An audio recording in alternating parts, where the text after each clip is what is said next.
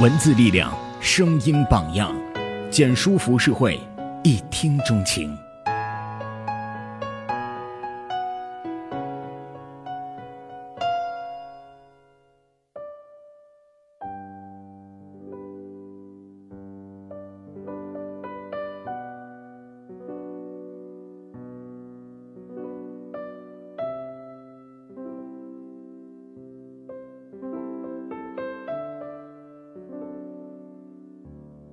前些日子去上课，老师说了这样几句话，让我印象颇深。他说：“不要用自己的嘴去干涉别人的生活，也不要用自己的道德观去绑架别人。人自出生开始，就像一个个独立单一、形状各异的多面体，会受到七情六欲的支配利用。有的人能够守住一方净土。”坚守道德底线，而有的人本着人性利益的驱使，选择了对自己而言最有利的人生。选择本身无关对错，只是许多时候一念之间，或成佛，或成魔。如果没有灵珠，林徽因的人生或许会被渲染得更加。精彩纷呈，尽善尽美。但身处病榻之上的林徽因，可能怎么也不会想到，尽管卧病在床，也还是亲受英语的家乡人，居然会在自己死后成为婚姻里的继任者。而作为林徽因逝世后梁思成的第二位夫人，林珠的人生轨迹，总是有那么些不得不让人注意到的黑点。这些黑点，注定让她成为一个颇具争议的人。林珠与第一任丈夫程应全的经历，奠定了她不怎么光彩的人生基础。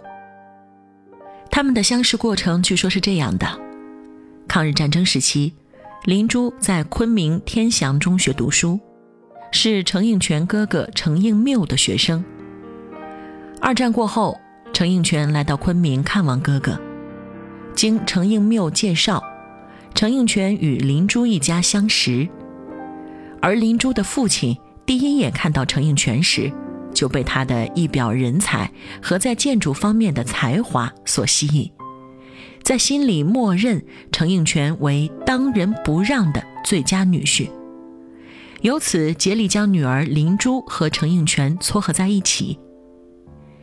一九四八年，程应泉经介绍去往清华大学建筑系任教。当时完成高中学业的林珠随他同去。后来，程应泉自然而然地成为了林珠的第一任丈夫。他是怎样的一个男人呢？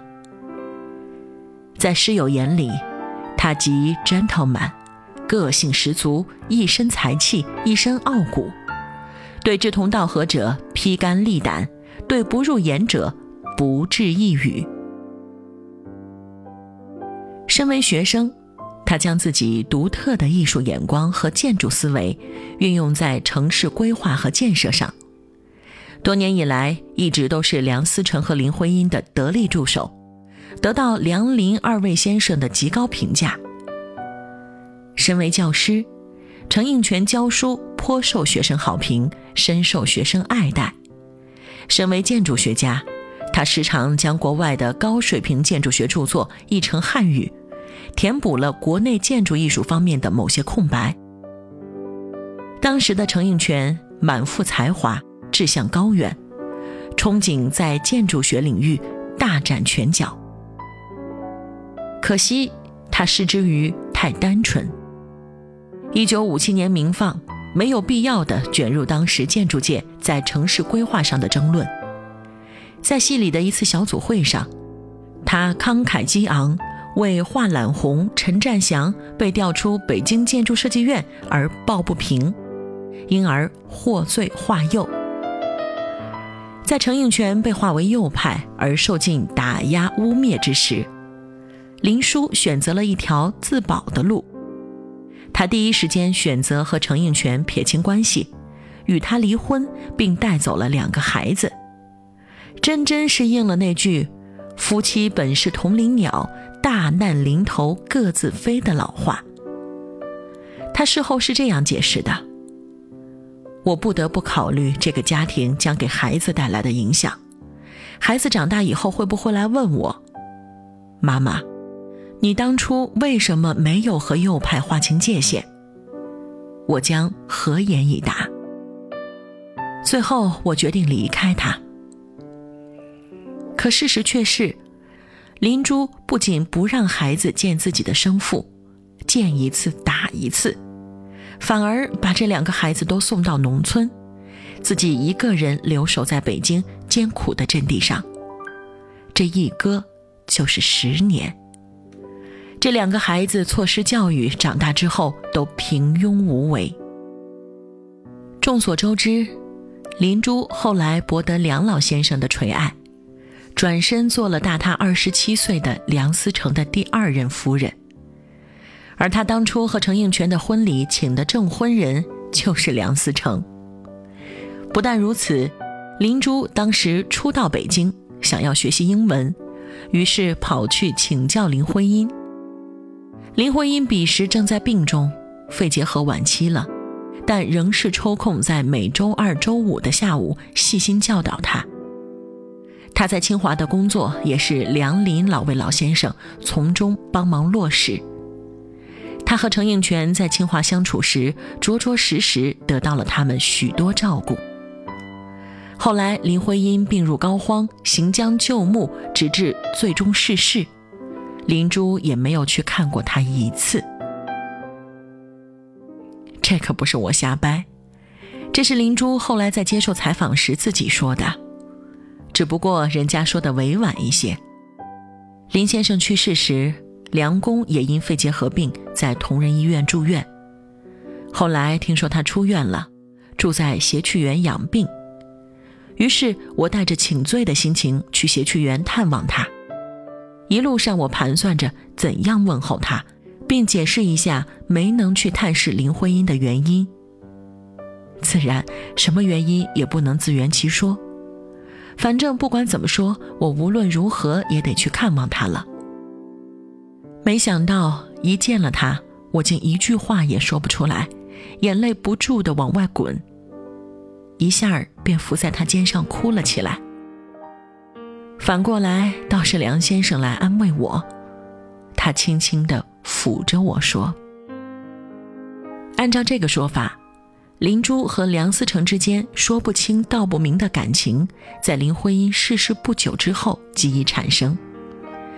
而此时的梁思成刚刚丧偶，林珠却并未离婚，甚至1955年，他和程应泉的第二个孩子才出生。许是林珠记忆力欠佳。”在他的另一则采访回忆里，内容变成了这样：林徽因逝世七年之后，梁思成用老来再度化春风的精气神儿，写了一封类似于求婚的情书给林珠。林珠深为感动，当场就哭着扑在了梁思成的怀里。若按照这样的时间点来算，就说明在这之前，林珠以照顾梁思成的名义。已经在他身边帮忙了七年，这是什么意思呢？就是林徽因刚去世，林珠就来安慰陪伴老先生了，而且这一待就是七年。这七年里，他迅速地生下了与程应泉的第二个孩子，然后离婚闪人。明眼人这个时候应该瞧出些什么了吧？多长的一场战役呀！但是。稳赢不输。再说回程应泉，林珠在他最危难的时候带着孩子离他而去也就算了，竟然摇身一变成为了自己的师母。两个人天天抬头不见低头见，各种环境带来的压力，终于让这个为人忠义、学识渊博、真性情的男人走上了不归路。一九六八年十二月十三日。程应泉换上访问莫斯科时所穿的崭新西装，跳入他无数次如鱼般游弋的游泳池，将自己和水一道冰封。一九六二年，林珠与梁思成完婚。尽管这段婚姻遭遇了比徐志摩和陆小曼当初还要激烈的阻挠和抨击，但是梁思成最后仍然铁了心的娶了林珠。据林珠自己后来的爆料说，他们生活的一直很幸福。后母可不是好当的，林珠住在梁思成家里后。取下了大唐林徽因的一幅画像，开始慢慢的清理之前女主人的痕迹。这事儿被梁再冰知道了，梁在冰气冲冲地冲回家里，扇了林珠一巴掌，走了。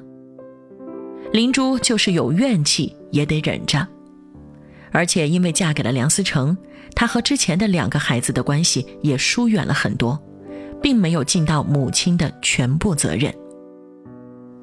林珠在嫁之后的生活完全是围着梁思成转的，她在梁思成这里收获地位、收获尊敬、收获金钱和名誉，当然也要为这个家付出全部心血。文革期间，梁思成被人污蔑，没有了工资，工作也受到限制，他们的生活陷入困境。林珠用自己一个月六十二元的工资养活一家老小，直到生活逐渐好转起来。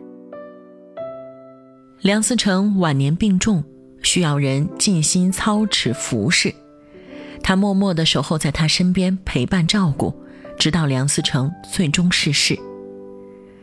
当老友陈占祥来看望病中的梁思成时，梁思成感慨地对他说：“这几年。”多亏了林珠呀！林珠到底做得好不好，只有当事人才最有资格评价。在这一点上，林珠还是值得肯定的。梁思成逝世后，没了他的保护，他在清华园里甚至连走路都抬不起头。知道他们之间事情的人对他都是冷眼相看，他很难得到人们的尊敬。之后的他开始耐心整理梁思成的著作，替他完成一些琐碎繁杂的身后事。二零零四年，林徽因百年诞辰之际，他出了一本书，叫做《梁思成、林徽因和我》。他一下子出现在公众视野里，惹来风雨一场。在《灵魂有香气的女子》一书对他的介绍里。有一段话，我觉得说的很好。人到中年之后，生活早已成了一滩泥泞，哪里分得清千头万绪的曲直？中年人都有一些自私的事，不过是有人愿意反省，有人不愿意而已。夫妻间的是非，别人岂能判清？犹如站在地上的人仰望飞在高空的风筝，远看俏丽醒目。离近才发现，鲜亮的风筝背后居然拖着两条黑色的尾巴。不过，却也正是这不光线的尾巴保持平衡，风筝才飞得稳当。或许有尾巴的风筝才是完整的风筝，犹如有弱点的人才是常态的人。说到底，林珠不过是一个再平凡不过的普普通通的女人。她只是活得很清醒、很现实，知道自己需要的是什么，也知道怎么去做才能得到。对程应泉来说，他是挥之不去的梦魇；对梁思成而言，他又是一朵温柔体贴的解语花。他本着人性的趋势，选择了自己的人生。他人的故事，我们看一看也就过去了，毕竟。别人的幸福、欢乐、曲折、心酸，又岂是我们这些局外人能真正明白的？收起无谓的评判，有时候，宽容和慈悲，才更有力量。落红流水应常在，清风满月何心言？当时多少悲欢事，只留今人。共笑谈。对爱全神贯注，我真心付出，宁愿作茧自缚于孤独。过了层层防护，抵抗被爱侵入，你却丝毫不费功夫，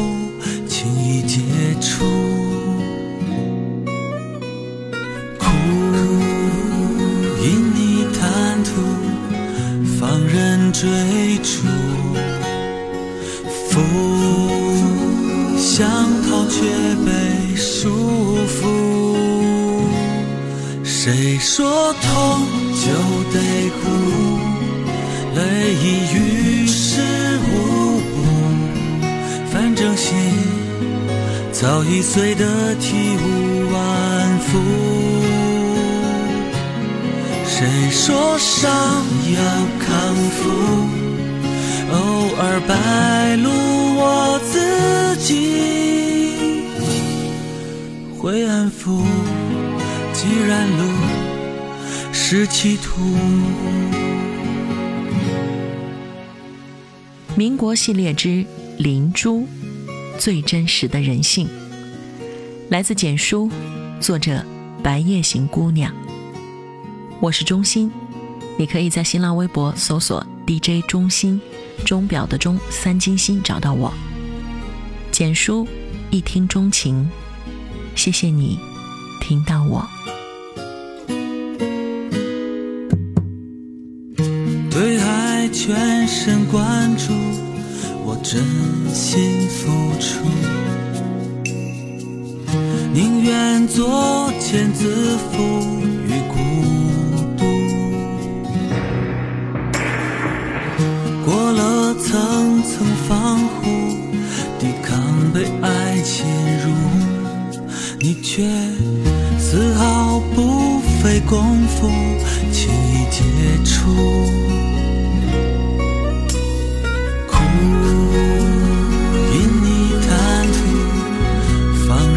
追逐，福想逃却被束缚。谁说痛就得哭？泪已于事无补，反正心早已碎得体无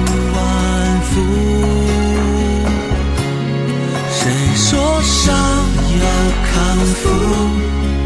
偶尔败露我自己，会安抚。既然路是歧途，谁说痛就得哭？泪已于事无补，反正心早已碎得体无完肤。谁说伤要康复？偶尔败露我自己，会安抚。既然路是歧途，若幸福是盲目，退出。